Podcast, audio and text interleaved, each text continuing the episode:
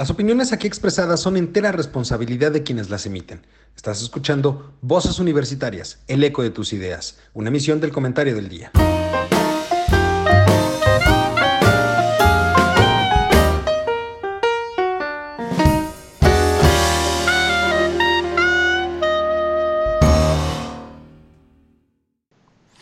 Hola, ¿qué tal mi querido público culto y conocedor que como cada martes nos acompaña en este programa Voces Universitarias, el eco de tus ideas. El día de hoy, regresando, regresando de un, pues no sé si merecido, pero sí necesario periodo vacacional, empezando ya nuestra cuarta temporada. El día de hoy me acompañan para discutir diversos temas de interés para todos mis queridos amigos, compañeros y colegas. Mari Carmen, ¿cómo estás? Muy buenas tardes. Hola Lalo, buenas tardes. Hola a todos. Feliz año. Feliz año, feliz año, mi querido Charlie, ¿cómo estás? Hola Lalito, Mari Carmen, Isaías, qué gusto verte. Eh, muchas felicidades, feliz año a todos nuestros radio escuchas, ¿se puede decir así? ¿Video escuchas? Eh, pues nuestro, nuestro público culto y conocedor. ¿No? Nuestro querido público culto y conocedor. El doctor está teniendo problemas técnicos, esperamos a ver si se puede unir un poco más adelante con nosotros, pero como ya lo dijo Charlie, pues tenemos de vuelta a nuestro queridísimo corresponsal, ex corresponsal en los Estados Unidos. Isaías, ¿cómo estás? Feliz año, buenas tardes. Hola, ¿cómo estás? Qué gusto volver a verlos a todos. Feliz año para todos y ya de vuelta aquí a México. Muy bien. Qué gusto. Oye, por ahí hay ciertos reclamos este, de, parte del equipo que pues decían que, que pues por qué no de, de Reyes eh, se les daba o se nos entregaba a todos, porque me, tengo que incluir, obviamente, ¿no? Este, claro, claro. Eh, un iPhone o un iPad o algo de eso. Pero les contaba yo eh, la trágica noticia de esa en la que tuvimos que pagar tu fianza para que te soltara la migra y, este, y te trajéramos de vuelta aquí a tierra azteca. Entonces, eh, pues aquí Mari Carmen y Charlie, pues ya pueden hacerle los reclamos correspondientes a Isaías. Él, él es el culpable, él es el que se acabó todos los recursos y los viáticos eh, en su estancia en los Estados Unidos. Lo mandamos a cubrir las elecciones y seguimos esperando el video de, de, de la cobertura. Este prometió cubrir la inauguración y después lo agarró la migra, sospechosamente, y lo tenemos de regreso en el bello estado de Celaya, de, Guanajuato, perdón, en el bello estado de Guanajuato. Cálmate, Enrique. Oigan, antes de, que, antes de empezar, quiero aprovechar em, para mandar dos saludos muy especiales. Venga. El primero de ellos es para mi prima Eva Paz, que déjenme decirles que hablé con ella en estos días y dice que no se pierde un solo programa de nosotros, que no escribe porque le da pena, pero no se pierde un solo programa de nosotros y, sabe al pie de lo que estamos hablando, ¿no? Entonces, un saludo a mi prima. Y el otro es para Carolina Reyes, una gran amiga que siempre que pongo algo del programa, ella lo comparte en Facebook, pero inmediato. Entonces, para ellos dos, un gran saludo y así quiero comenzar el año. Es como una nueva sección, los saludos de Charlie. Los saludos de Charlie. El doctor no está, pero seguramente manda saludos a sus fans número uno. Ah, no, este, me, encargó mucho este, mandarle saludos. Eh, si puede conectarse, por supuesto que lo hará de manera personal, pero si no, le manda saludos a sus fans número uno. Este, Isaías, ¿algún saludo que quieras mandar en este inicio de cuarta temporada? Nuestro público culto y conocedor que ha seguido las estas ya tres temporadas pasadas. así que la audiencia vaya aumentando, que recomienden y compartan ¿no? para, este, para estar con nosotros en estos análisis, eh, con estos panelistas, estos debates que luego se tornan un poco agresivos entre el doctor y Lalo, pero bueno, no, deberías de ver. Lástima que no estuviste presente, pero cómo se pone Mari Carmen con el dog, ¿eh? Entre los dos logos se dan un entrón. es cierto. Muy bueno. Pero todos con cariño, pero, todos con cariño. Sí, sí, sí, sí. Pero, es, bonito. Bueno, para que vamos a empezar, si les parece, quiero hacer una primera ronda con el tema que pues creo que es obligado que se toque, que es lo sucedido recientemente en los Estados Unidos con miras a la cierre de la administración de Donald Trump. Y qué mejor que nuestro ex corresponsal en los Estados Unidos, que sea quien empiece con esta eh, bonita plática, esta bonita dinámica. Digo, tú tienes un poquito la, eh, el feeling Isaías de, haber estado por allá en, los momentos de la elección y un poquito lo, que sucedió posterior a la, elección, todo este rollo de este eh, de, la impugnación o del reclamo de fraude de parte de Donald Trump. Y ahora que ya se acerca el cierre de la administración, sobre todo pensando en los hechos de la semana pasada, la toma del Capitolio, por parte de eh, los seguidores de la un presidenta de los Estados Unidos. ¿Cómo ves? Eh, ¿Qué, es lo que está sucediendo? ¿Cuál es tu perspectiva de lo que está sucediendo eh, con miras a este cierre de administración? pues bueno, como, como yo lo vi, que en esta cuestión se trató de anteponer los agentes económicos a los, gente, a los agentes políticos, ¿no? Es decir, algo que ocurre de manera cotidiana aquí en México. Los agentes económicos son los que deciden qué se va a hacer y cómo se va a hacer. Y si algún presidente, ya sea municipal o un gobernador o un presidente pues, de la República, trae otra agenda, entonces se vuelve algo muy conflictivo, vaya. Entonces, esto fue lo lo que ocurrió en Estados Unidos. Eh, el agente económico, Donald Trump, quiso poner agenda en, lo que tenía que ser la, parte de las elecciones de Estados Unidos, cosa que se volvió sumamente eh, ridícula en muchísimos sentidos, ¿no? Es, eso de, de, última instancia con lo que vimos. Además, creo que fue la gota que derramó el vaso, ¿no? Pudimos ver cómo estas, estas personas que invadieron el, el Capitolio no, fue, no se vieron afectadas, ¿no? Tengo aquí problemas técnicos con mis, con mis perros, entonces tendré que hacer una pausa y pasarle el micrófono a alguien más. Saludos a los cachorros, por supuesto. Este, en, lo que logra controlar. Eh, es, la, maravilla y lo, bello de hacer los programas en vivo.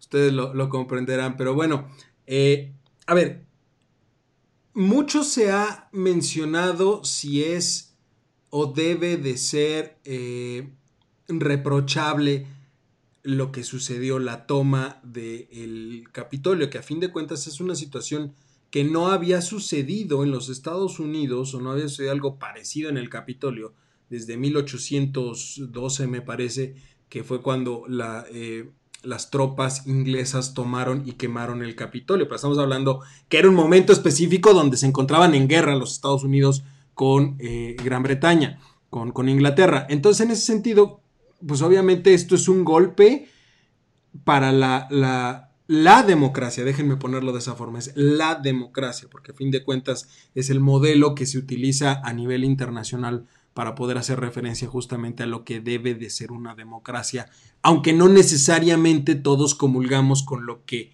con el ideal de democracia que puedan tener los Estados Unidos. En ese sentido, por ejemplo, yo te preguntaría, eh, Mari Carmen, ¿qué pasa? Eh, eh, ¿En realidad esto se puede ver como un golpe a la democracia?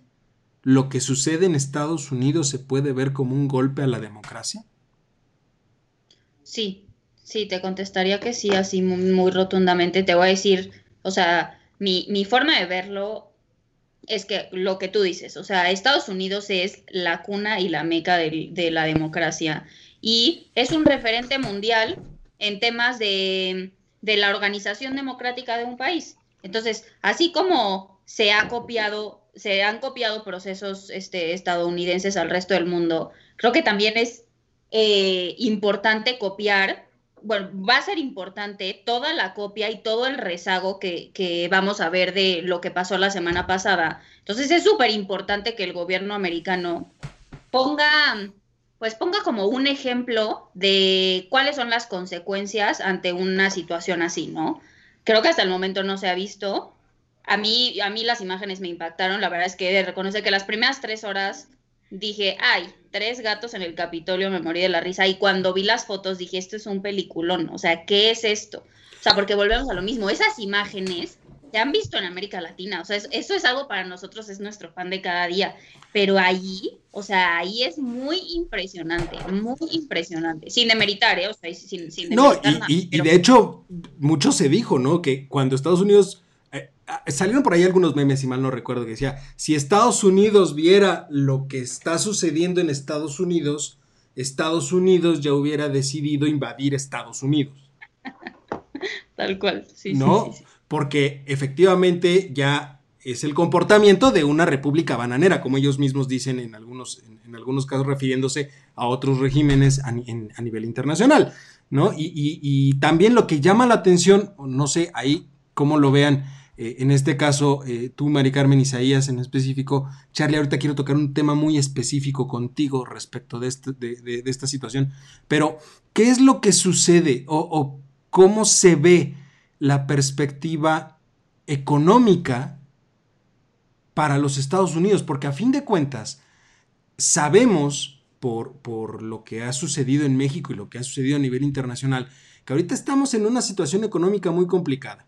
Si a eso tú le pones una situación de inestabilidad social o política, pues se vuelve un caldo de cultivo muy impresionante para una crisis mayor o una crisis más profunda.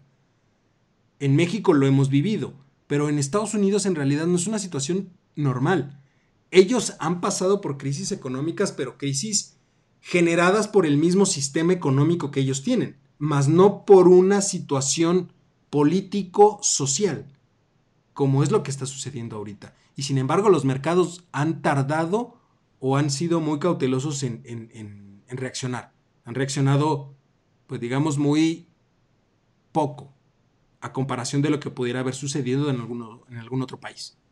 Porque, o sea, yo, yo a eso se lo adjudico a que Estados Unidos sin duda está viviendo una reacción social sin precedentes, ¿eh? me atrevería a decirlo así. O sea, por, las características del momento, por las características del líder del movimiento, pero también un poco esta, esta falta de reacción que dices, Lalo, pues es porque le quedan tres horas y media al presidente. Entonces, la llegada de los demócratas, la llegada de, la agenda demócrata, todo lo que ha impulsado Bernie Sanders para la recuperación económica, eh, por supuesto que va a cambiar el panorama y por eso yo creo que no hay tanta preocupación por parte de los mercados y, y la economía no creo que, o sea, genuinamente, gracias a la llegada de los demócratas, no va a ser un problema y no va a ser un tema eh, un mal desempeño económico estadounidense que a lo mejor acarree un mal desempeño económico al, pues, al resto de Latinoamérica, ¿no? Por ejemplo, por así decirlo. Pero la llegada de los demócratas en tres horas es súper clave para que esto tampoco se,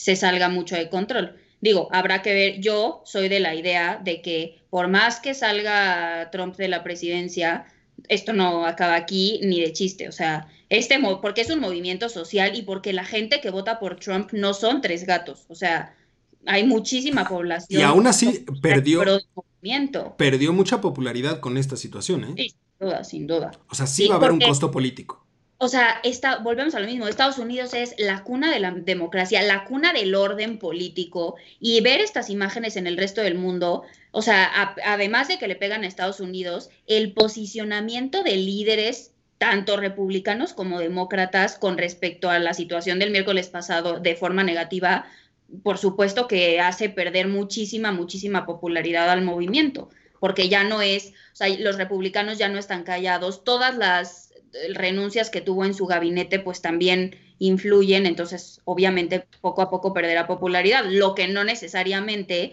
implique que pierda fuerza el movimiento y que hay muchísimas estelas en muchísimos países de, de reacción, porque al final lo que se ve en Estados Unidos se replica siempre, o sea, es impresionante el poder de réplica.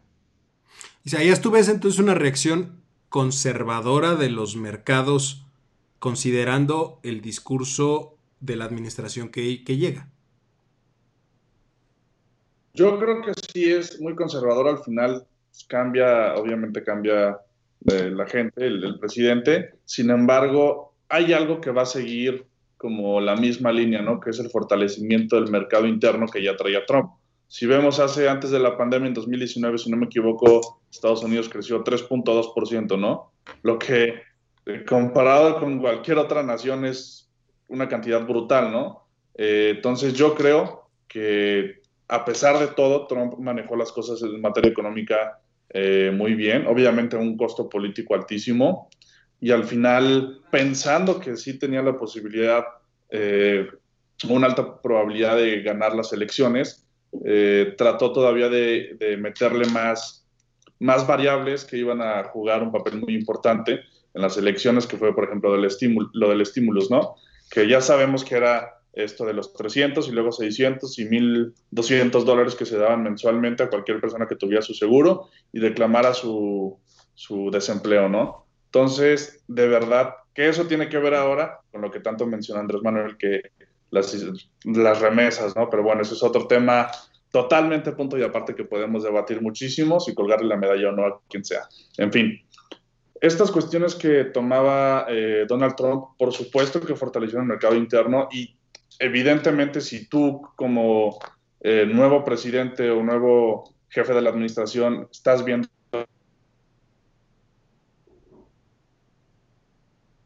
que estaban haciendo esas políticas, ¿no? Porque es lo que está funcionando, vas a repetir la receta. Entonces, en materia económica creo que va a seguir eh, muy similar. Ya anunció ahora un nuevo estímulo que creo que quiere ahora 2.000, 2.200 dólares. Entonces, podemos ver más o menos cómo va a funcionar. Eh, la cuestión social creo que sí va a ser muy importante, no solo en Estados Unidos, sino a nivel eh, mundial. Lo que pase en, en, Europa, lo que pase en Asia y demás, eh, ya vemos que tiene réplicas importantes a lo largo del mundo. Sin embargo, aquí la cuestión va a ser cómo Biden maneje esta situación social, ¿no? Porque se le puede otra vez voltear encima eh, por todas estas cuestiones de esperanza que tienen, sobre todo los inmigrantes, ¿no? Y los, grupos, eh, las minorías, que son los negros, los latinos, los asiáticos y la comunidad. Eh, podrían caer. ¿Podrían caer en el viejo desencanto de que se está creando una expectativa muy grande para la siguiente administración? Claro, es lo mismo que pasó con Obama, como yo lo veo. O sea, con Obama todos pensábamos, como mexicanos, yo no estaba eh, como con un uso de razón como ahorita, pero todos pensábamos de manera... Yo estaba estudiando la prepa, pen. Exactamente. Entonces, pensábamos, bueno, va a ser totalmente distinto con Obama, el apoyo a las minorías, los inmigrantes, va a tratar de, acomodar los papeles o, legalizar a las personas que están allá, darles la documentación y demás, ¿no? Entonces, creo que es el mismo efecto que, se tuvo con, con Obama. Entonces, la verdad, si a mí me preguntan personalmente si creo que la cuestión social va a cambiar por Biden, yo diría, obviamente va a disminuir la cuestión racial en Estados Unidos sobre los supremacistas blancos, que fue lo que vimos al inicio de la administración de Trump. Sin embargo, no creo que haya un cambio pero aún así, están, eh, aún así es un movimiento que está envalentonado, ¿eh? Porque, ojo, si bien es cierto, perdió Trump, el apoyo al, a la ideología que él impuso es muy amplio. O sea, si Biden se volvió el más votado de toda la historia, el segundo más votado es Donald Trump. Sí, pero ahí lo que dice Isaías es real. O sea, a ver, yo comparto, comparto lo de Obama, que, que fue así más el, el auge de, uy, ya va a cambiar todo y la verdad es que no, no, no se obtuvieron los resultados que se pretendían y está, eso es abiertamente sabido, pero, o sea, estamos en un momento social de, hablando de Estados Unidos, súper diferente. Y justo esto que dicen, o sea, Biden va a retomar lo bueno que hizo Trump, que fue la economía, o sea, a Trump lo que lo super fastidió fue el coronavirus. Si el coronavirus no hubiera llegado, Trump hubiera ganado las, las, elecciones sin, o sea, yo lo dije 20 veces, o sea, lo dije en este programa muchas veces.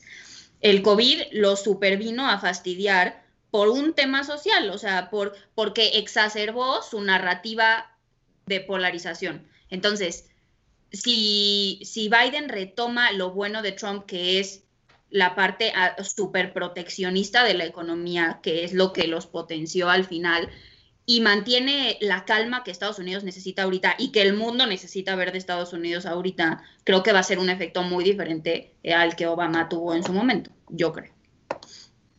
Ahora, Charlie, quiero, quiero voltear contigo por, en dos puntos específicos. Yo no soy economista ni financiero, ¿eh? no, por eso, pero... Ni político, no vas a preguntar no, lo que le Sí, hay, una cuestión, hay una cuestión política, hay una cuestión política interesante, porque también es una cuestión un poco más social, digámoslo de alguna manera. Todo el mundo ha condenado los actos que sucedieron en Estados Unidos. Desde la perspectiva política estoy hablando de la mayor parte, si no es que el 99.9% de los jefes de Estado a nivel internacional han condenado estas acciones. Andrés Manuel no. Yo ya me cansé y lo he dicho varias veces en tratar de, ¿Y por qué lo va identificar.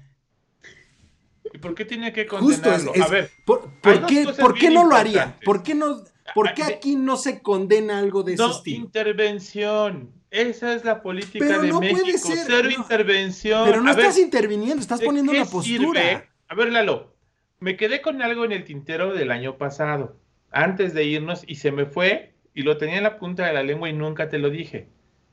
El día que le dieron a Biden su, su constancia de mayoría, recibió la carta de López Obrador con la felicitación.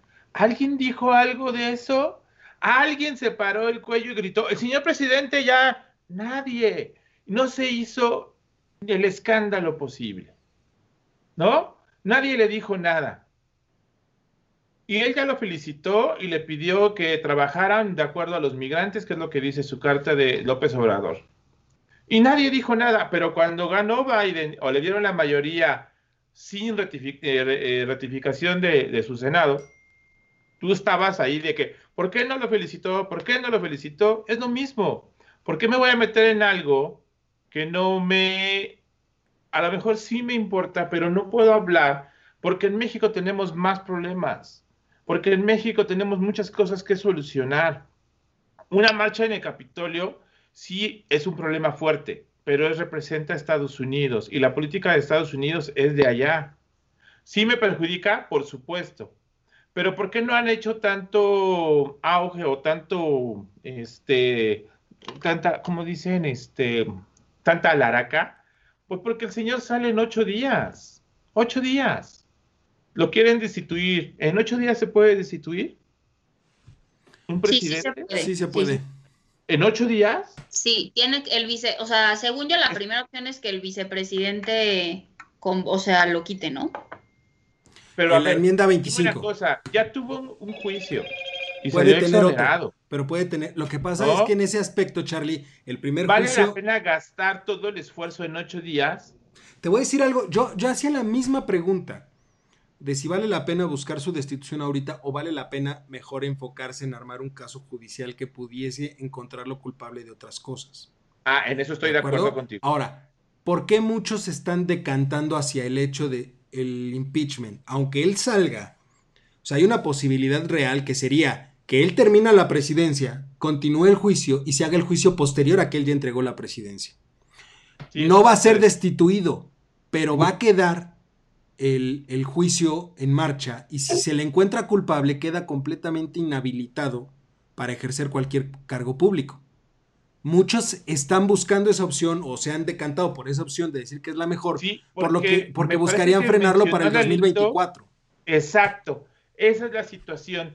Yo creo que más que nada están pensando en esa parte, ¿no? Que no se vaya a, presentar como candidato para el 2024. Eso sería este, muy, muy peligroso, creo yo, desde mi punto de vista. Ahora, el otro componente sobre el que yo te quiero preguntar, que es un poco, y tú me dices, no intervencionismo.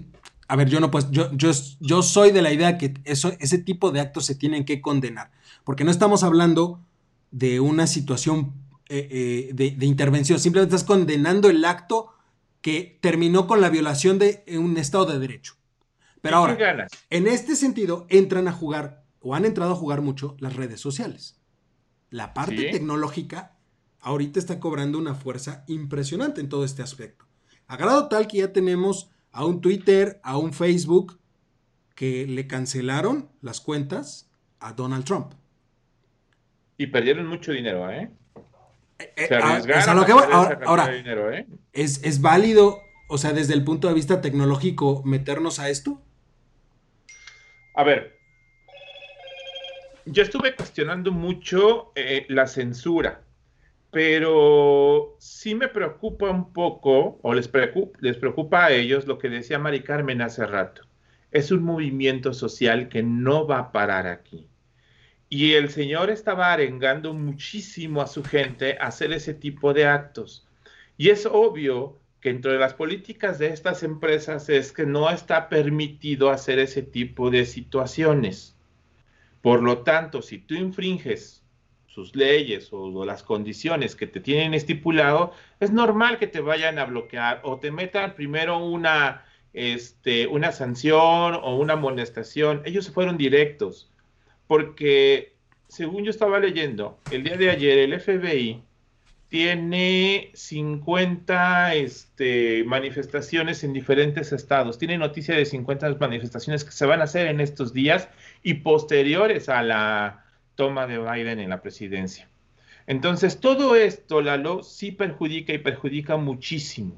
Y deben de tener cuidado también con, este, con el discurso del odio, o del americanismo, puro, que es lo que ella decía en un principio, Mari Carmen. Y hay que tener mucho cuidado. Pero, pero se está volviendo un, ejercicio de censura a modo. Exacto, o sea, yo déjenme rapidísimo intervenir. Una, o sea, uno lo que voy a decir es, me parece importantísimo y fundamental que haya consecuencias de todo esto. ¿Por qué? Porque no, no se puede dejar pasar esto y ya te estoy hablando de un tema internacional, no creo que se pueda dejar pasar como sin nada. O sea, creo que el mundo, Estados Unidos y el mundo merece, merece ver que ante una situación así hay consecuencias y hay consecuencias graves, porque volvemos a lo mismo. Trump es la cabeza de un movimiento que no son tres gatos, porque mañana es otro loco postulándose por el Partido Republicano. Entonces, y armados. La, la, imagen de, o sea, la imagen de aquí si haces esto, o sea, en este país si haces esto, olvídate. Hay consecuencias, claro. no sé, estoy exagerando, pero, pero, o sea, que, se vea una, o sea, que se vea la mano firme de la democracia estadounidense. Y lo otro, el tema de las redes sociales, lo que tú seguro lo ibas a decir tú ahorita, es súper a contentillo. O sea, yo soy partidaria de censurar cuando el poder que tiene la figura de alguien como Donald Trump influye de esa manera a través de redes sociales, perfecto, pero no me estés fastidiando censurar a Donald Trump por su toma al Capitolio y no censurar eh, lo que pasó con Bolivia, lo que pasa con Venezuela, y porque claro, pues como no se ve, como es ahí el submundo y el supersur, pues qué más da, ¿no? O sea, que los incendios pasen allá porque les conviene que esos países se sigan peleando para que yo siga poniendo orden en esa situación. Isaías, tú, ¿No? Charlie. Tú ahorita decías que, por supuesto, que no podía intrometerse eh, Andrés Manuel al poner o sacar un comunicado respecto a lo que había pasado en Estados Unidos. Sin embargo, mi pregunta es, eh, cuando fue lo de Evo Morales hubo intervención, las declaraciones de, recientes de Julián Assange sobre las puertas abiertas en, México para un asilo político. Eso también yo considero que es intervención, ¿no? Y es increíble que ciertas cosas, eh, porque al final, queramos o no, Andrés Manuel va a ser la voz del pueblo de México, ¿no? Ante, Fíjate que, que tocas un muy, muy buen tema. Pero déjame decirte una cosa, México es reconocido mundialmente por ser uno de los países que más asilo político le dan a la gente. ¿Cuánta gente llegó de España en la guerra civil? ¿Cuánta gente llegó de Europa huyendo de la Segunda Guerra Mundial y vinieron a ¿Y No, ¿Y no sería una especie de intervencionismo? no, eso, no. Es un tema, bueno, yo lo, veo, yo lo interpreto, ¿eh? yo lo interpreto, déjate de derechos humanos, yo interpreto eso como eh, retomar el discurso cardenista que para López Obrador es bien importante porque la única forma de intervención del observador en estos dos ejemplos que dicen justo es el asilo político. Que hay que, o sea, también hay que matizar, o sea, si ya estamos en estas, pues no vamos a quedarnos, este, este, ahí en las orillas. O sea, hay que matizar el tipo de intervención, de dar asilo político con el tipo de intervención de decir, lo que están haciendo allá está pésimo y muy mal mi compa. O sea, no, no. No, A, ver, simplemente recibo a alguien que me pide un asilo, estoy de acuerdo. Lo apoyo, lo ayudo. Estoy de acuerdo, pero a ver, se debe de condenar. Eh, ¿En qué aspecto? A ver, yo no estoy hablando de condenar el sistema. Estoy hablando de condenar los actos que conllevaron finalmente a la muerte de personas. Porque sí hubo muertes. Cuatro, por lo menos. Cuatro muertes. Entonces, la mayor parte de los jefes de Estado que se han manifestado han empezado condenando justamente las muertes de las personas. Creo que es una situación que sin importar la postura de política exterior que tenga cualquier país, es válido expresarse alrededor de eso. Pero ya el simple hecho de que digan, y, que salga con la idea de lo que dice mi dedito y simplemente no quiera poner una posición. E, e, es, que, a ver, Charlie, no, no puedes manejar así la política, la política exterior. O sea, no te estoy pidiendo que lances un comunicado este, oficial que salga de la Cancillería condenando los actos, porque ningún otro país lo hizo. Pero los jefes de Estado, cuando se les hizo la pregunta, lo primero que dijeron es, condenamos los actos de violencia y nos solidarizamos con las familias de los, de los fallecidos. Eso es tomar postura, Lalo. Por eso, pero, estás condenando, estás condenando un acto que, costó vidas humanas. No voy a defender lo indefendible, pero no, no me, o sea, me parece inteligente y no me sorprende. O sea, si no lo felicitó cuando, si no felicitó a Biden cuando ganó, ¿qué pretendíamos? ¿Que mandara una carta a los padres de los fallecidos? Pues claro que no. No, no iba a entrar en eso, ¿eh? No iba a entrar. Y a ver, hay que tener mucho cuidado con esos temas, Lalo. Es un tema complicado, es un tema difícil. ¿Dónde han mandado comunicados la, eh, México? Sobre todo cuando hay atentados. Ahí sí, por ejemplo, que son formas eh, ¿Y esto qué muy... Eh, a ver, es que tú Para mí esto es un movimiento político. Espérame, pero costó vidas. Los atentados de las Torres Gemelas son otra cosa. Por eso, pero costó vidas. Que derivaron en otro asunto, ¿no? Pero, por ejemplo, esto es un movimiento social político. No nos movamos de ahí. No es un atentado. Pero es que volvemos a lo mismo. Yo no estoy diciendo que se condene la situación política. Estoy diciendo que el tomar partido es el hecho de decir, condenamos los actos de violencia. Cualquier acto de violencia debe de ser condenable. Sí, estoy, de acuerdo, estoy de acuerdo, pero eso para el presidente implicaba tomar partido, sí o no. Sí. No, no puedo decir, a ver, yo, yo estoy negado desde, desde hace ya un buen rato a tratar de entender qué piensa o cómo lo piensa. Porque la lógica te dice una cosa la razón te dice otra, la experiencia, y él tiene otros datos. Entonces ya con eso, yo ya estoy negado a tratar de entender lo que él piensa o no lo piensa. ¿Le han salido algunas cosas? ¿eh? Sí. Otras yo creo que no le han salido para nada bien. ¿No? Pero bueno, ahora, nada más redondeando o para terminar esta parte antes de que pasemos a nuestro siguiente tema, que eh, nada más quiero una pequeña reflexión muy, muy rápida de cada uno de ustedes. Estamos a exactamente ocho días de que empiece la nueva administración. Y el posicionamiento de México respecto de la nueva administración y respecto de lo que sucede ahorita en Estados Unidos ha sido muy ambigua. Si tú quieres por no tomar partido, lo que sea, ha sido muy ambigua. Sí. ¿Nos va a costar o nos va a pasar factura esto ahora que inicie la nueva administración? No. ¿Por qué? Ay, alguien hable antes que yo, porque si no, yo, yo me explayo aquí tres horas. yo, primero, cuando le hice la pregunta a Charlie, yo jamás dije mi postura sobre estos pronunciamientos o no, únicamente quería poner un par de ejemplos que se han dado a lo largo de la historia reciente en la administración de Andrés Manuel. Sin embargo,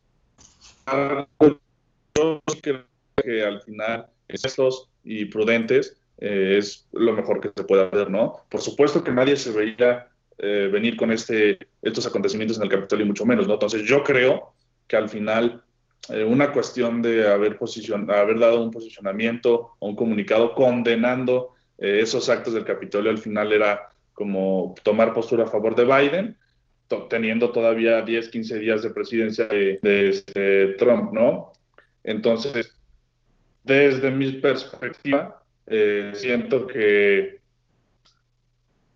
ha sido un poco, ha sido prudente en esas cuestiones, ¿no? No en las otras sobre lo que ya eh, mencionamos en, en cuestión de Bolivia y demás. Sin embargo, en esta cuestión de Estados Unidos, que es un tema súper delicado y que se tiene que tratar eh, con suma delicadeza y seguramente le dio la vuelta 400 veces sentado con, con Marcelo Ebrard, yo creo que ha sido algo muy, muy bueno, fue la decisión correcta y no creo que vaya a haber represalias en un futuro en la administración de, de Biden. Charlie. Sí, yo tampoco, ¿eh? Yo tampoco que vaya, eh, no creo que vaya a haber este, consecuencias. Simplemente van a trabajar eh, pues como siempre se ha trabajado con los Estados Unidos, ¿no?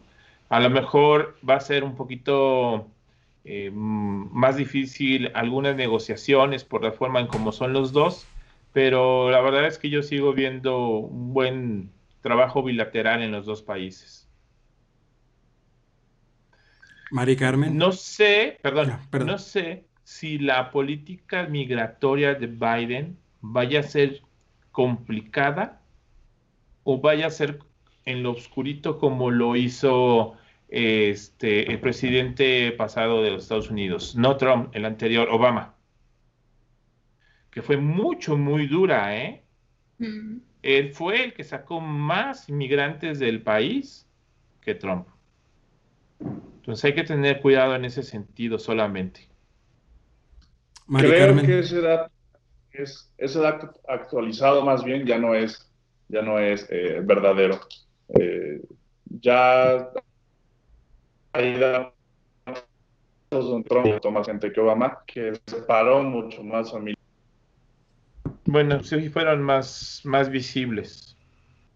Hasta hace seis meses el dato, o sea, tomando en cuenta los tres, los tres primeros años de Obama comparados con los tres primeros años de Trump, hasta hace seis meses, que creo que fue más o menos la última vez que lo revisé, sí era.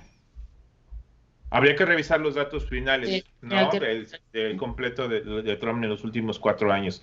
Ahora, Trump tenía una, una política de migración muy, muy fuerte. Este, tenía, un discurso, tenía un discurso fuerte, más no una política muy clara. Pero era más visible, ¿no? La separación. Y ¿sabes qué fue lo peor? Eh, terminar con el proyecto de los Dreamers. Yo creo que eso fue lo que lo acabó. Totalmente. Mari Carmen, ¿habrá algo? Suscribo, lo que dicen mis compañeros. No, no creo que haya consecuencias negativas. Añado que no creo que haya precisamente una, una cooperación este, bilateral importante y ejemplar, pero no creo que traiga consecuencias negativas. Y igual, o sea, yo también me imagino perfectamente a Andrés Manuel sentado con Ebrard bastantes horas discutiendo qué y cómo se va a tratar cada tema en cuestión a Estados Unidos. Entonces, no, o sea, creo que hasta el momento se ha manejado bien y yo aplaudo muchísimo el trabajo de Brad hasta el momento. Ok, bueno, oigan, pues vamos al siguiente tema que eh, pues es, de llamar a la atención. Eh, un poquito yo escribía sobre eso en mi colaboración del día de hoy. Organismos autónomos. ¿Qué? ¿Qué pasa con los organismos autónomos? ¿Cuál, es su opinión de lo que está sucediendo? Porque, digo, algo está muy claro. No los quiere, los odia y va a hacer hasta lo imposible por desaparecerlos. ¿Cómo ven? Ah, ¿quién quiere entrarle al tigre? Porque está muy, muy difícil la situación. Digo, un poquito, nada más para, para dar el contexto de, la gente que nos está escuchando, estamos hablando de organismos eh, como la Comisión Reguladora de Energía, la Comisión Nacional de Derechos Humanos, la, la, este, el propio Banco de México, este, estamos hablando también el Instituto Federal de Telecomunicaciones, el INE, también, o sea, estamos hablando de una gran cantidad de organismos. Se les conoce autónomos constitucionales porque así están creados, sus orígenes está en la Constitución, les da una autonomía de gestión y de decisión, pero dentro de la estructura no están ligados propia, a partidos políticos. No están ligados a partidos. Y dentro de la estructura propia, digamos que fungen más bien como autoridad reguladora en muchos casos. Y no le gustan. Los quiere deshacer. ¿Cómo lo ves, Isaías? Bueno, yo poniéndome en los zapatos de Andrés Manuel, puedo lograr entender por qué quiere quitar como estas cuestiones, ¿no? Dejando de un lado la cuestión partidaria política, ¿no? Que, claro que podemos eh, ver que no, no, es, no comparto mucho de esto con Andrés Manuel. Sin embargo, en la cuestión administrativa,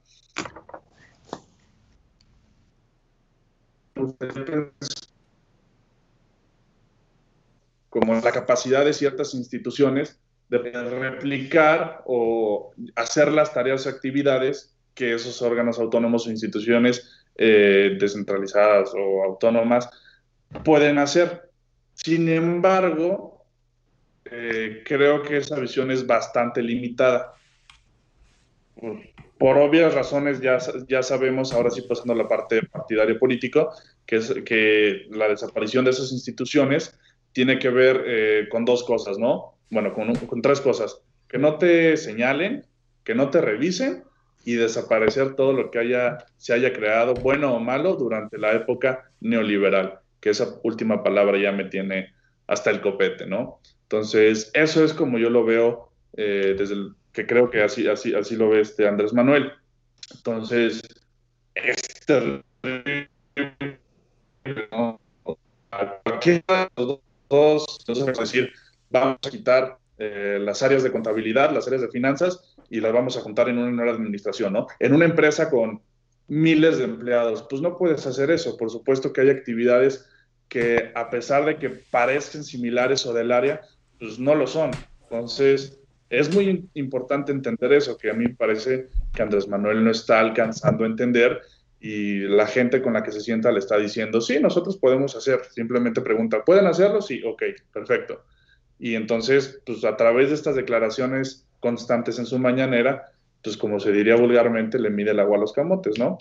Entonces, yo creo que es algo pésimo, se tiene que defender. Eh, escribí algo breve sobre eso en, el periódico el lunes, sobre la cuestión de la desaparición del INAI, ¿no? Que es el, es el pan de cada día de muchos de los periodistas, eh, investigadores y analistas críticos no, y no sesgados a cuestiones políticas, sino más bien los que son objetivos eh, sobre, y que viven de estas investigaciones, ¿no? Entonces, desaparecer este tipo de instituciones sería fatal. En mi caso, si desapareciera, por ejemplo, el INEGI, puta, pues, ¿qué hacemos? Sacar los datos verdaderos. Entonces, creo que es... Eh,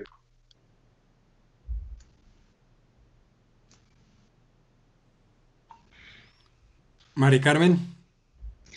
Eh, pues vuelvo a mi discurso que seguro ya les doy flojera, pero hay matices.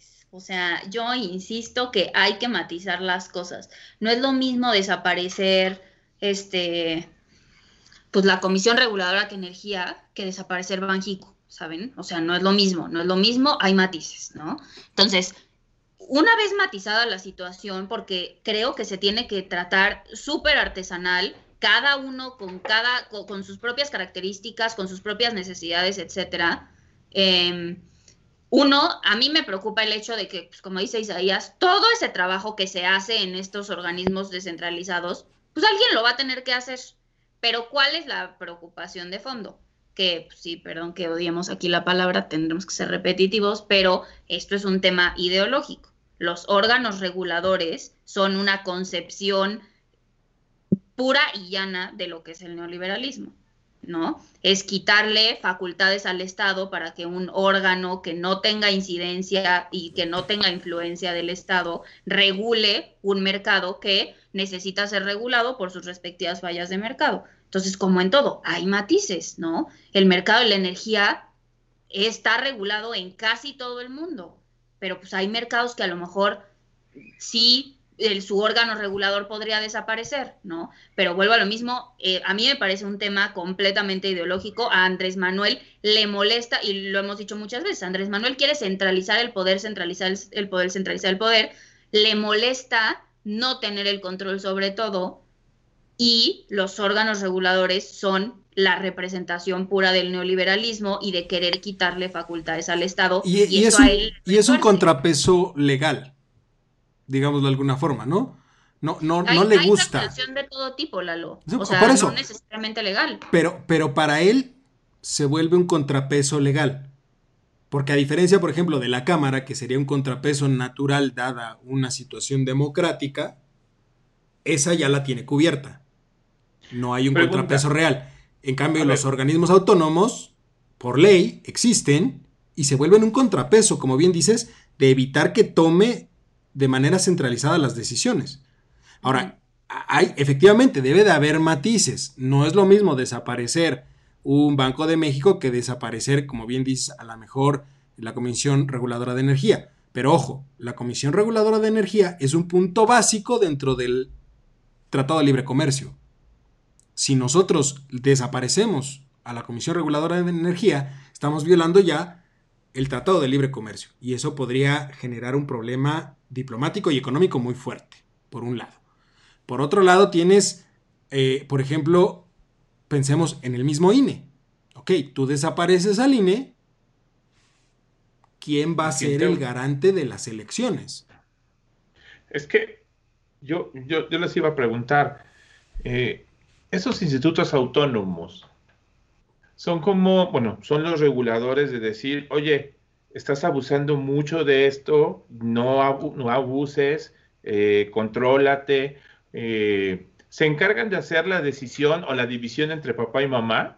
No, o sea, los organismos autónomos, hay de todo, ¿eh? Con sus matices también, pero los organismos autónomos pueden, desde eso que dices tú, Charlie, o sea, de fiscalizar y de, bueno, no fiscalizar, de, revisar, digamos, que, que ese mercado al que están regulando no haya corrupción y se cumpla y shalala. Pero en general los organismos autónomos, o, sea, su, su razón de ser es un tema súper micro, o sea, súper de mercado, de regular el mercado, de regular, hay regulación a través de precios, regulación a través de impuestos, regulación a través de, de, de asimetría de información, o sea, hay mucho tipo de regulación y cada órgano... Me, queda muy clara esa parte. A mí lo único que me preocuparía, él comentó que si desaparece, que es en mi caso el IFT, que ese es el que a mí me, me preocupa un poco, y que se lo pasa a la Secretaría de Comunicación y Transportes. La Secretaría de Comunicación y Transporte tiene un secretario, secretario que le reporta a él, a López Obrador. ¿Sí? El IFT toma sus decisiones y te dice, oye, este, te, eh, Telcel tiene mucho mercado, hay que tratar de dividirlo para que no sea... Que va de la eh, mano... tiene una palabra, ¿eh? Que no me el nombre. Que, este, prácticas prácticas monopólicas. Monopólicas. Y, va de la mano, ojo, con la COFESE. Y los secretarios luego tienen mucha relación, unión con muchos empresarios. Y entonces dicen, oye, este, pues fíjate, a Telmex no ha podido o no puede tener triple play, que es dar telefonía, televisión e internet. Ellos solo pueden dar dos pero no pueden tener televisión. Y es lo que ha peleado muchísimo Telmex. Yo no sé si desaparece IFT y cuando ya pasa a comunicaciones y transportes, por ahí se suelte esa parte, ¿no? Es que ni siquiera está claro a quién le pasarías las, actividades. O sea, vamos, vamos, les pongo un ejemplo, a ver, si, si, alguien me lo puede resolver, adicional de ese que tú pones, Charlie. El INAI el Instituto Nacional de Acceso a la Información y Protección de Datos. Él dice, pues que lo haga la, función pública. A ver, espérame tantito. No, espérame tantito. O sea, una cosa es la razón de ser y de existir de la función pública, que es la fiscalización de la actividad de gobierno, y otra cosa es el acceso a la información y la protección de datos. Ahora, ¿qué, qué va a suceder ahí?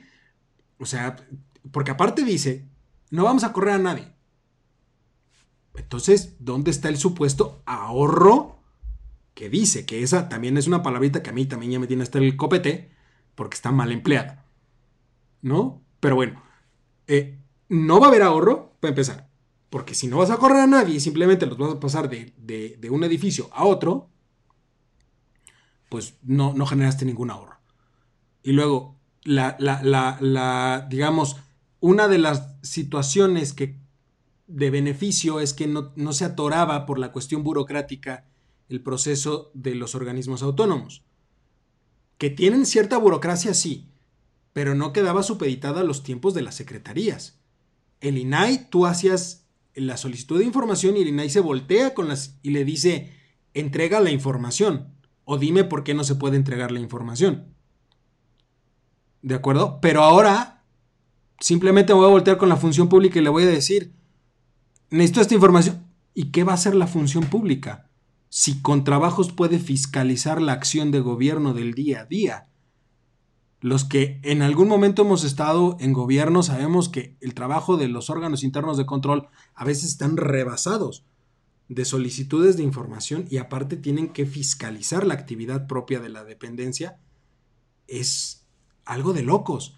Y si ahora las decisiones de a quién se le pide o no se, o no se le pide la información van a depender también del secretario, pues esto ya se vuelve un cuento de nunca acabar. O sea, si de por si ahorita alguien puede decir que los organismos eh, autónomos son ineficientes, pues déjenme decirles que en el momento en el que los pasas a ser dependientes de una secretaría, se van a volver mucho más ineficientes. Entonces, eso es, un ejemplo. Ahora, otro ejemplo. El INE, a, ver, decía INAI, función pública, IFT, comunicaciones y transportes. Pero si desapareces todos los organismos este, autónomos, ¿a dónde se va Banjico? ¿A dónde se va el INE? ¿A dónde se va la Comisión Nacional de Derechos Humanos? ¿quién va a ver, quién va a vigilar que se cumplan las reglas? Porque él dice, y también es muy sencillo decir, el principio básico de la acción de gobierno es que tenemos que cumplir y, cumplirle al pueblo, y tenemos que respetar la ley. Y ahorita está dispuesto a gastar 80, 80 millones de pesos en remodelarle un estadio a su hermano. Y cuando alguien pide información de eso, ¿a quién se la vamos a pedir?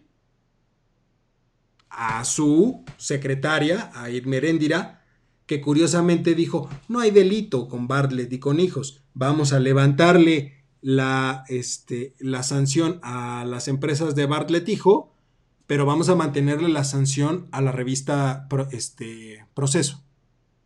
No, miento, ¿cuál es la de Aguilar Camín? Milenio. No, no, él escribe en Milenio, pero este se me fue el nombre, que también estuvo muy sonado últimamente. Ellos siguen inhabilitados para recibir este contratos de gobierno. Ese es el verdadero tema y esa es la, parte peligrosa, ¿eh? Que desaparecer esos organismos lo que le va a permitir es centralizar el poder. Y lo hemos dicho muchas veces aquí. Y, y o sea, les juro que siento que sigue siendo un tema súper de debate ideológico. Y más allá de, adjudicarle a él todo y, así, hay que como que analizar cada tema. Y claro que es preocupante que todas las actividades que hacen estos organismos. La revista Nexos. Todas las actividades que hacen estos organismos, este, alguien las va a tener que hacer. O sea, no, creo que que se destruyan, que justo también lo hemos dicho, o sea, tiene una habilidad de destrucción bien rápida, o sea, bien rápida y bien eficaz.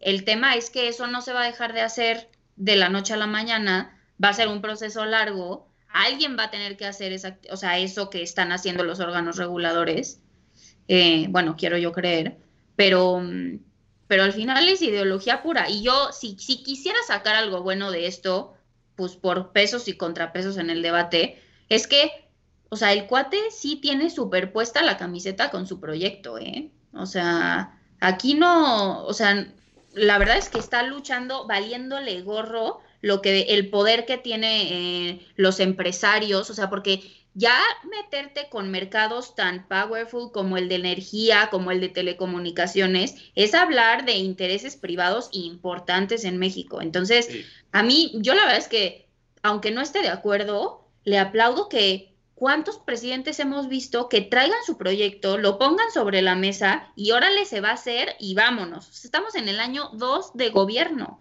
Ha hecho, o sea, si te pones a contabilizar cosas que hacen presidentes, yo creo que este se las lleva de calle a todos, está cañón. A mí sí me impresiona.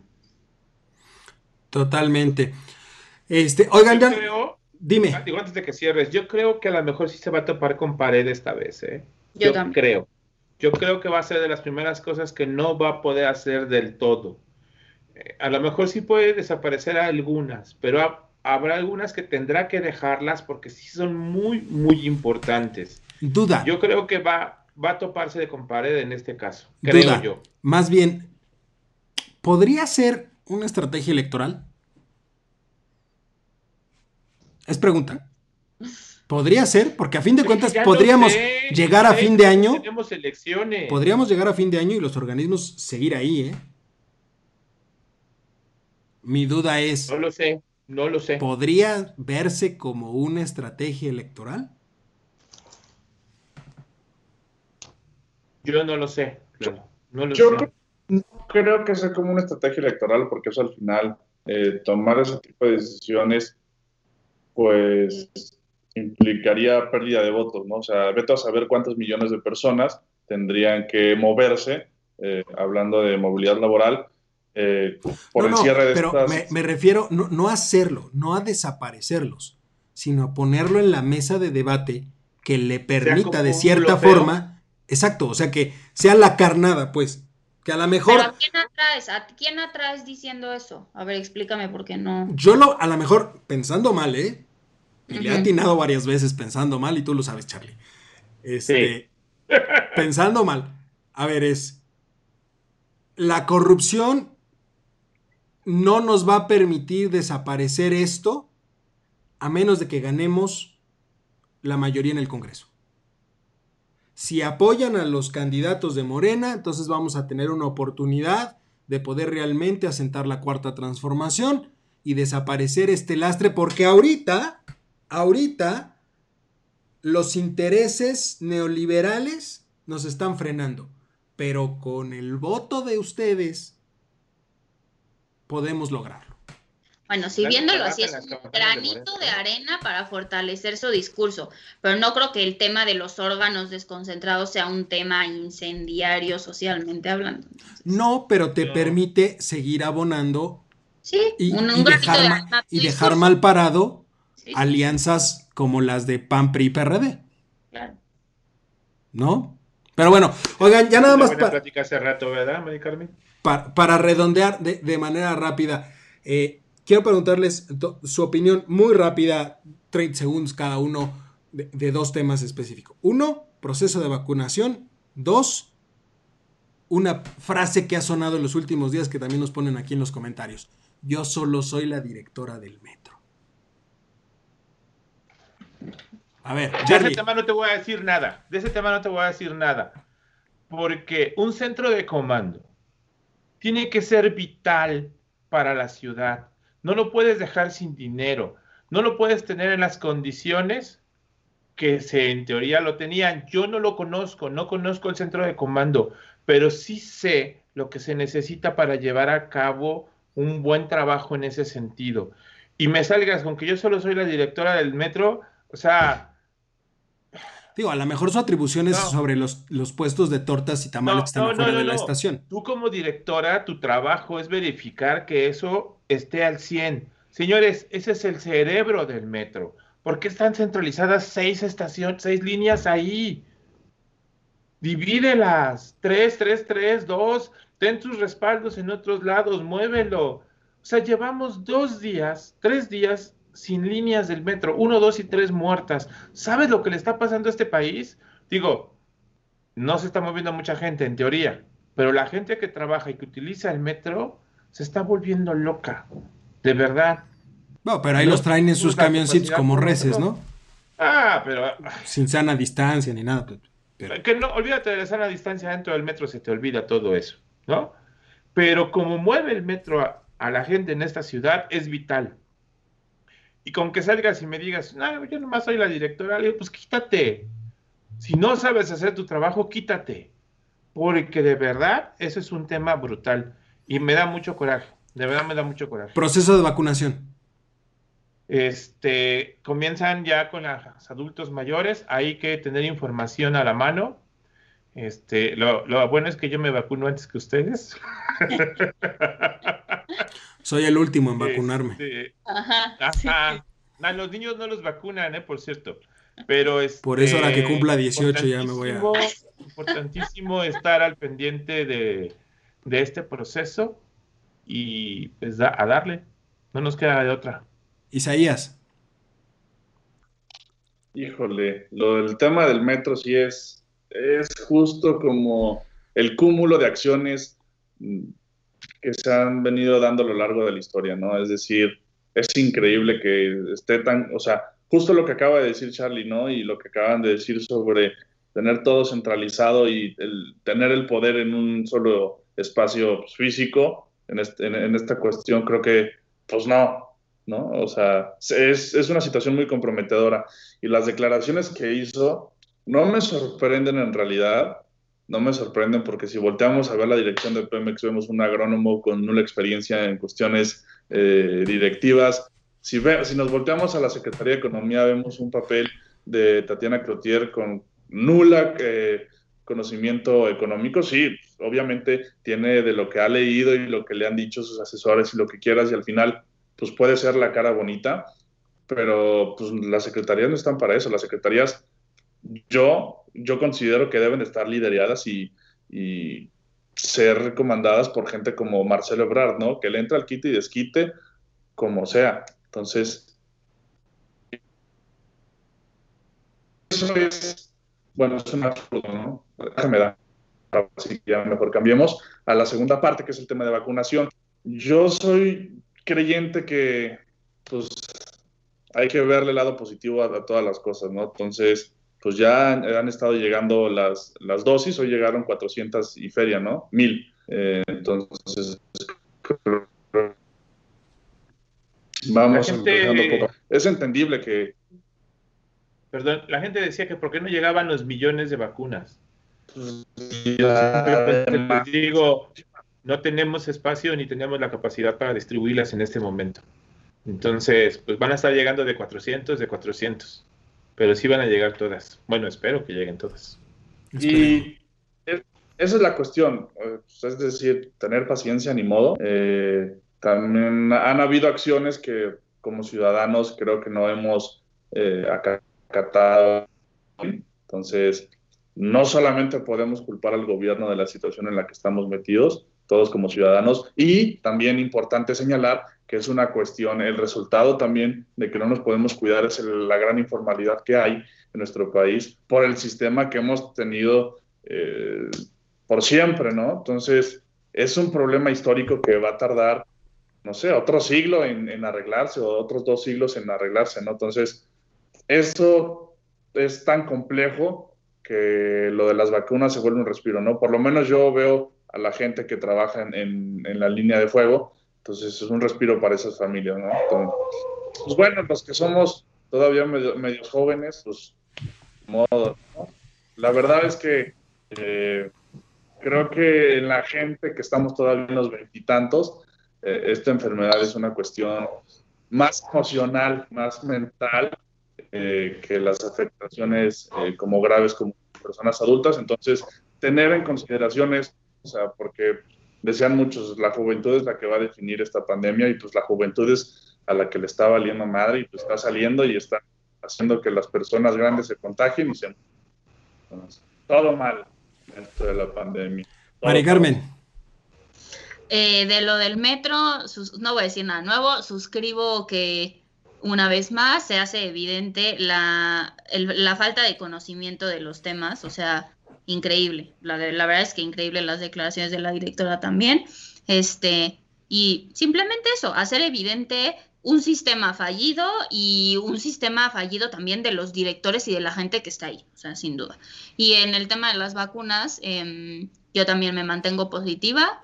Eh, mucho, mucha crítica y mucha crítica, y por qué no, o sea, aquí muy exigentes todos, ¿no? Todos quieren estar al nivel de, de Estados Unidos y de Inglaterra, pero pues, también, o sea, vivimos otra realidad y para nuestra realidad creo que el proceso se está dando maravillosamente bien. Yo me mantengo positiva también. Pues ahí está, ya lo tienen. Este, ya se nos acabó el tiempo, ¿no? Este, Charlie, muchísimas gracias. Maricarmen, muchas gracias. gracias muchísimas gracias. Pero sobre todo, muchas gracias a usted, mi querido público culto y conocedor, que nos eh, acompaña en esta cuarta temporada de Voz Universitarias.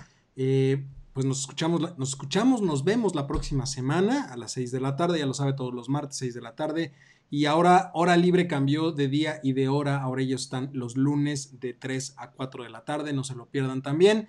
Y recuerden seguirnos en todas nuestras redes. Eh, ¿Cómo era Charlie? El speech de, de, de este influencer.